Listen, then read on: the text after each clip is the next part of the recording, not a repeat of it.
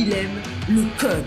Il faut que la communication soit codée, mais de façon claire et transparente. La rigidité, c'est pas pour nous. Mon nom est Francis parent et vous écoutez le Sandro Show. Mais le plus important, c'est qu'il est bélier. Avant de commencer, je vais dévoiler les résultats de mon sondage d'hier. La question était est-ce que mon ami Michaud devrait dire à sa femme oui ou non qu'elle avait raison à propos de la dernière coupe de gazon? Vous avez été nombreux à répondre. 0% ont répondu oui et 0% ont répondu non. Ceci dit, Michaud m'a envoyé un message il y a quelques minutes pour me dire que ça l'a vraiment fait rire parce que finalement, en plus d'y avoir dit qu'elle avait raison, il avait fait écouter l'épisode du Sandro Show et il dit aujourd'hui, j'ai fait écouter l'épisode où tu parlais du sondage et ça a l'air que ça les a fait rire sans bon sens.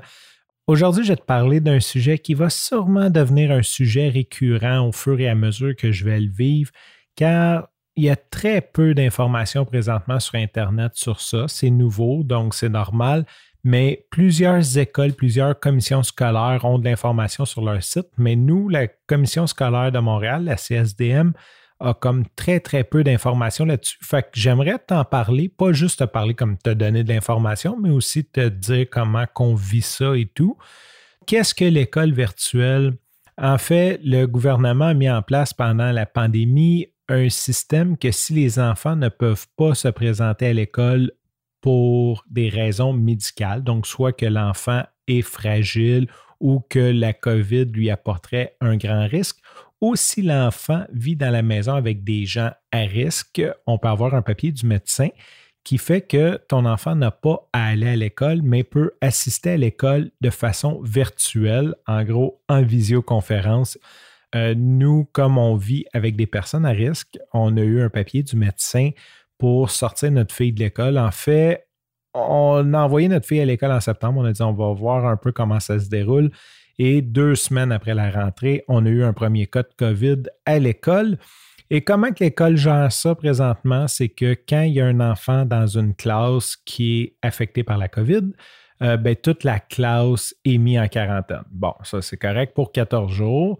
Et là, ben, ce qui arrive, c'est qu'en un mois et demi, il y a eu cinq classes qui ont eu un cas confirmé, donc sur 28, hein, parce que c'est une petite école, je veux dire, c'est une école primaire, donc sept niveaux, quatre classes par niveau, donc 28 classes. On parle déjà de 1 sur 6 euh, qui ont été confinés deux semaines. Ce qui, selon moi, va arriver, c'est que ça va devenir un confinement rotatif. il va toujours avoir une classe qui ne sera pas là.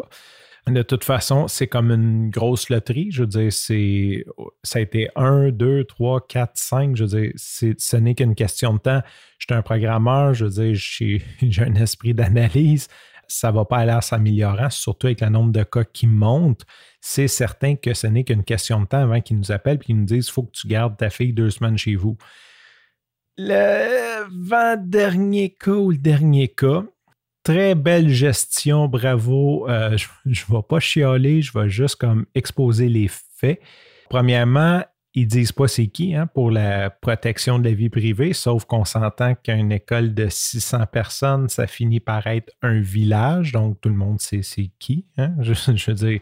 Euh, puis même si on ne sait pas c'est qui, tu vois c'est quelle classe un petit gars dans une classe de cinquième année, ou peu importe, j'ai un petit gars, une petite fille, c'est peut-être l'enseignant qui a attrapé la COVID dans une classe de cinquième année et il confine toute la classe. Bon, ça, ça fait du sens hein, pendant, pendant 14 jours. Donc, le parent doit ramener son enfant chez lui pendant 14 jours.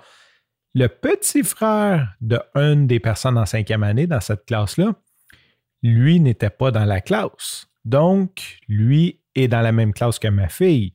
Son grand frère ne peut pas aller à l'école. Son père peut sûrement pas aller travailler parce qu'il faut qu'il garde son enfant puis qu'il a été avec des personnes à risque, puis probablement la mère. Mais le petit frère, lui, qui n'était pas dans la classe de cinquième année, mais qui est dans la classe de première année avec ma fille, lui doit aller à l'école parce que c'est la loi. les parents n'ont même pas le droit de le sortir de l'école de façon préventive. Bravo. Rendu là, pourquoi tu fais ça. Ça, ça veut dire que si tu as euh, un enfant dans une classe infectée, mais mettons, tu as cinq enfants, les quatre autres continuent à aller jouer, je veux dire, ça donne quoi de, confiner la personne dans la classe qui a été infectée? Je veux dire, théoriquement, quand il y a une personne dans la maison qui a été à risque. C'est la maison complète qui devrait être confinée, pas juste la personne qui était dans la classe. De toute façon, euh, on n'a pas pris de chance. On a sorti Jeanne de l'école et aujourd'hui, c'est sa première journée à titre d'élève virtuel. Ça fait quelques soirées, je te dirais, qu'on a comme réorganisé le bureau pour qu'elle ait un espace pour elle. Donc, euh, je suis vraiment fier du setup que j'ai fait. J'ai mis un ordinateur. Je, pense sincèrement que la majorité des gens qui travaillent à distance présentement n'ont pas le setup qu'elle a.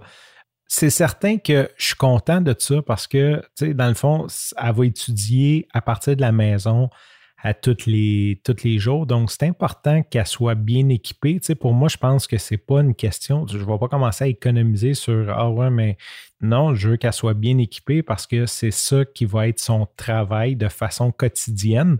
Je vais te faire un petit résumé de ce que je sais, ce qu'est l'école virtuelle jusqu'à présent. Jeanne va être en visioconférence de 8h30 le matin jusqu'à midi. Euh, mais je pense que ce n'est pas tous les jours. Je pense qu'elle a des journées comme une journée, donne des devoirs. Le lendemain, il faut qu'elle fasse ses devoirs. L'autre journée, il les corrige. Puis je pense qu'elle a une journée qu'on doit faire des trucs genre art plastique ou éducation physique avec elle, comme avec ses parents.